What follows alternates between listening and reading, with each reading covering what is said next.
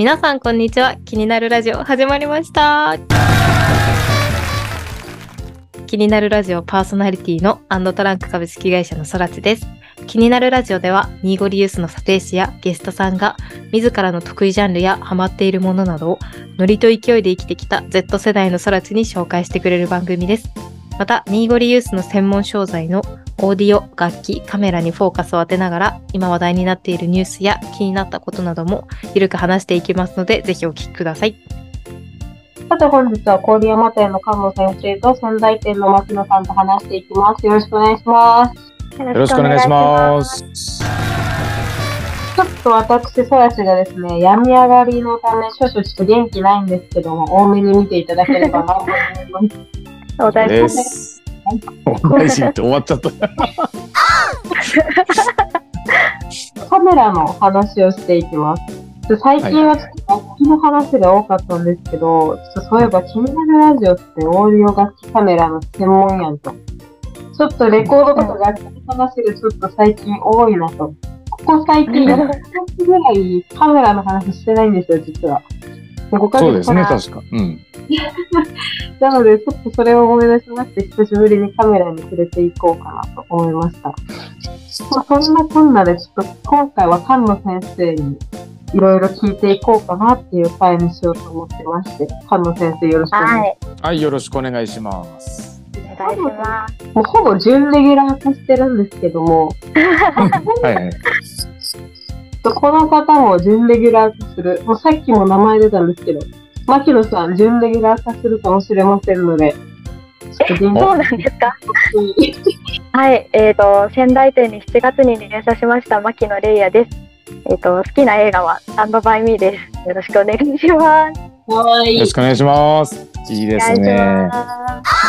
まベンイキングですね。いいですね。す。全員キングですね。はい。ソロチさんと歌えないですか、ベンイキング。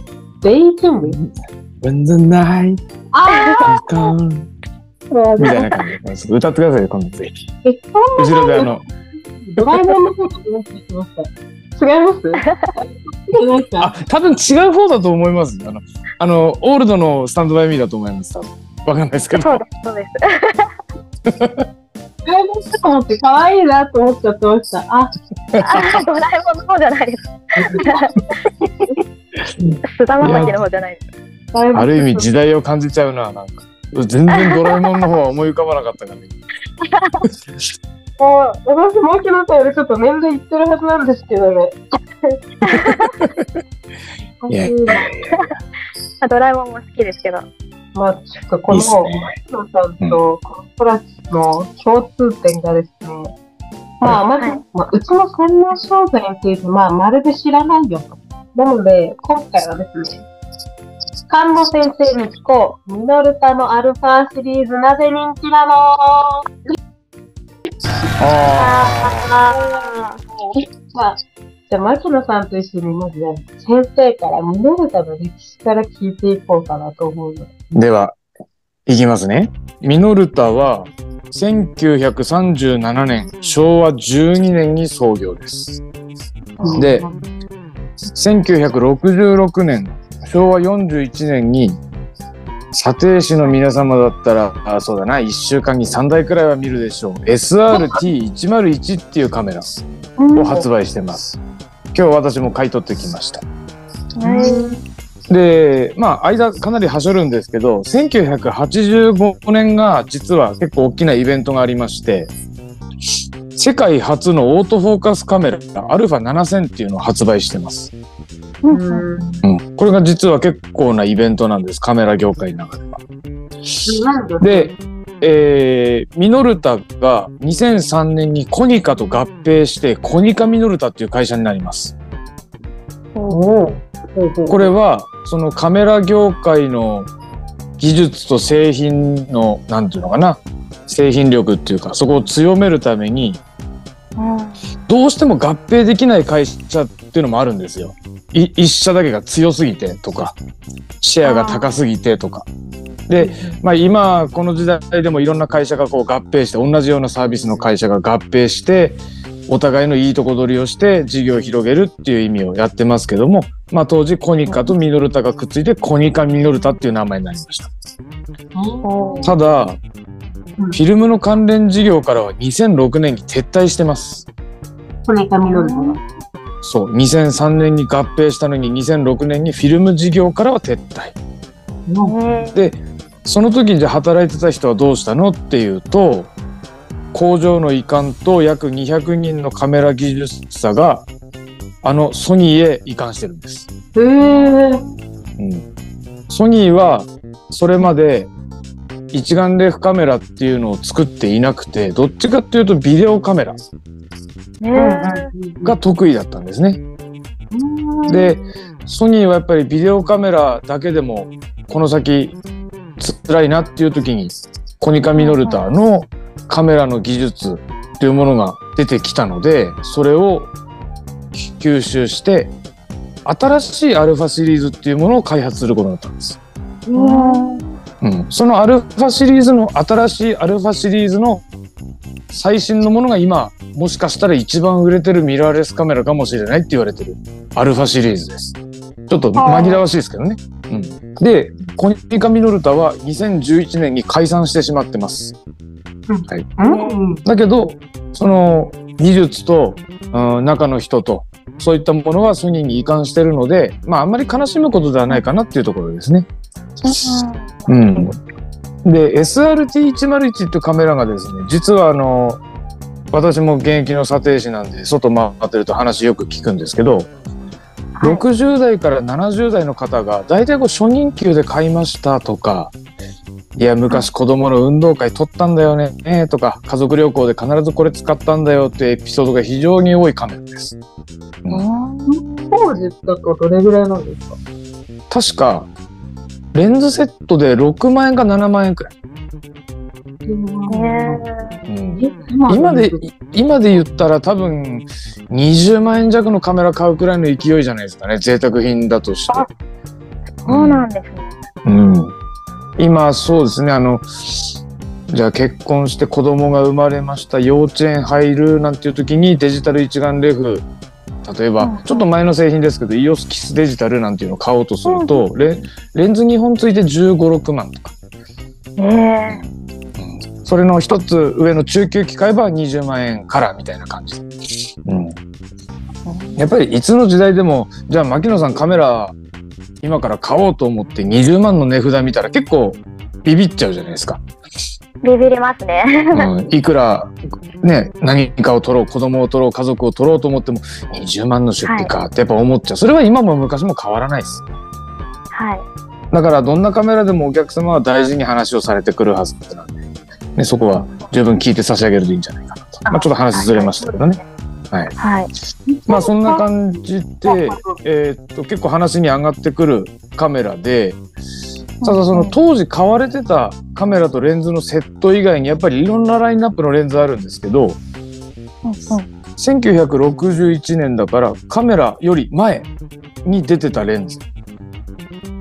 オートロッコール PF58mmF1.4 なんていうレンズがたまに見ると思うんですけど実は世の中の値段としての評価はちょっと低めなんですが、まあ、隠れた目玉としてですね、オールドレンズオールドレンズ界といって、まあ、オールドレンズで遊ぶ界隈があるんですけどそこの中では比較的話題に上がりやすいレンズですね。まあコストパフォーマンス良くて独特の写りするみたいな結構いい印象を持たれる方が多いです。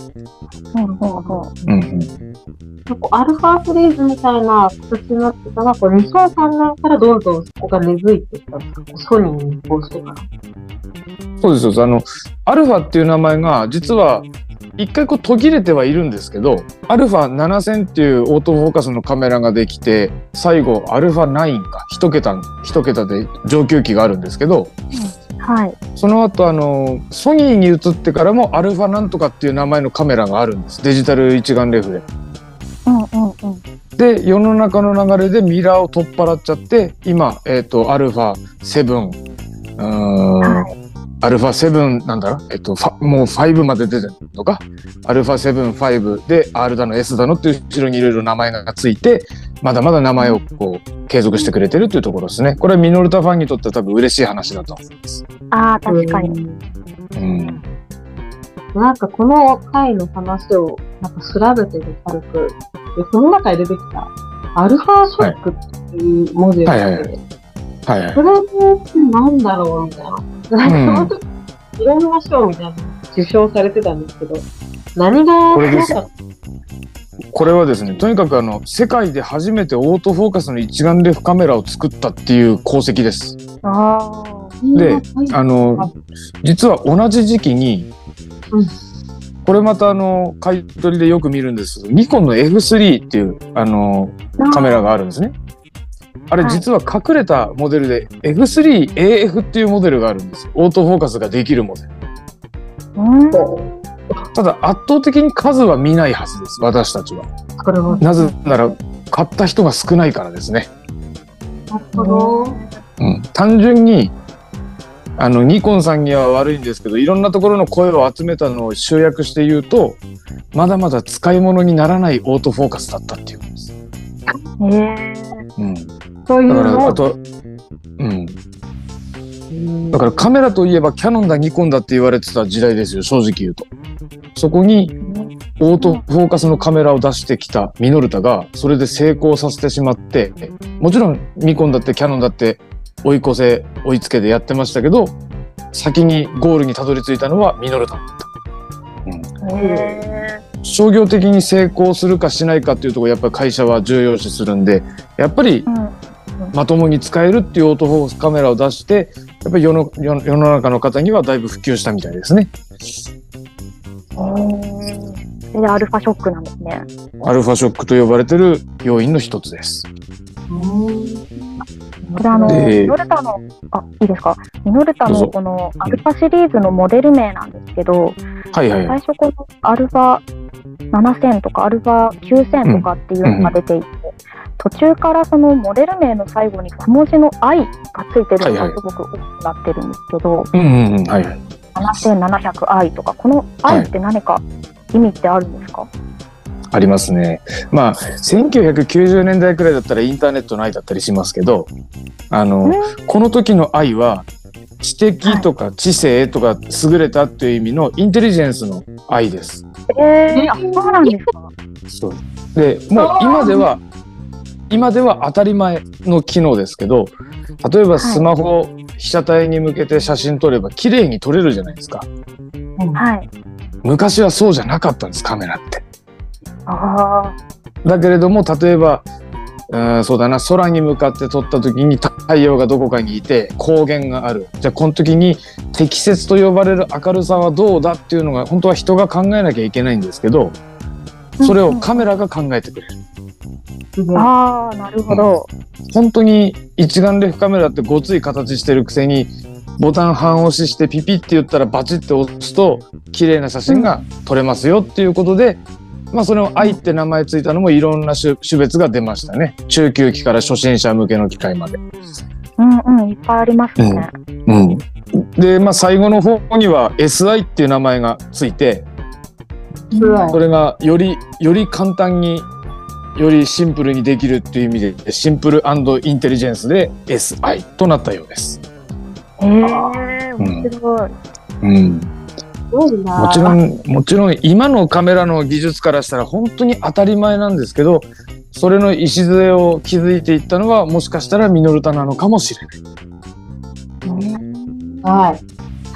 うんすごいないやいやいやなんか、それをすごいいっぱい先生調べてくれたんだなと思うとありがとう。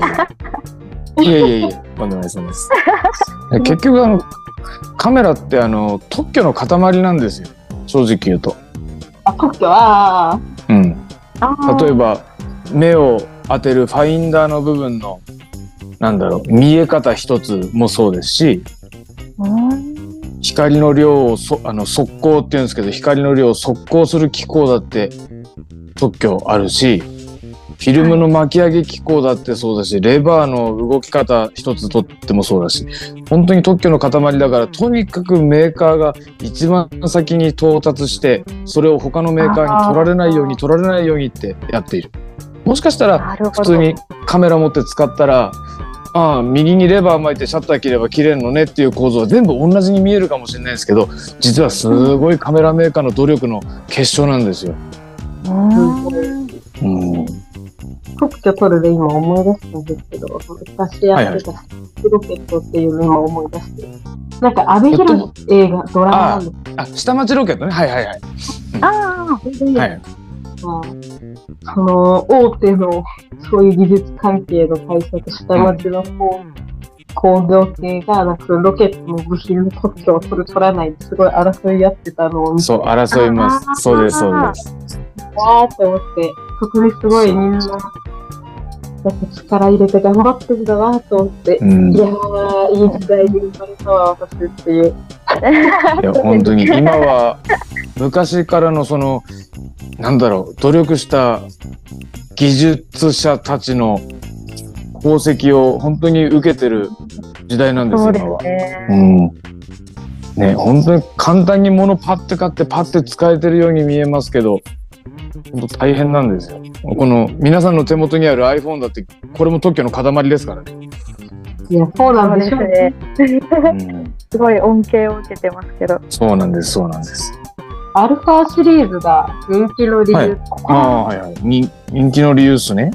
アルアルファシリーズって、まあ、AF じゃねえや、アルファ7000か。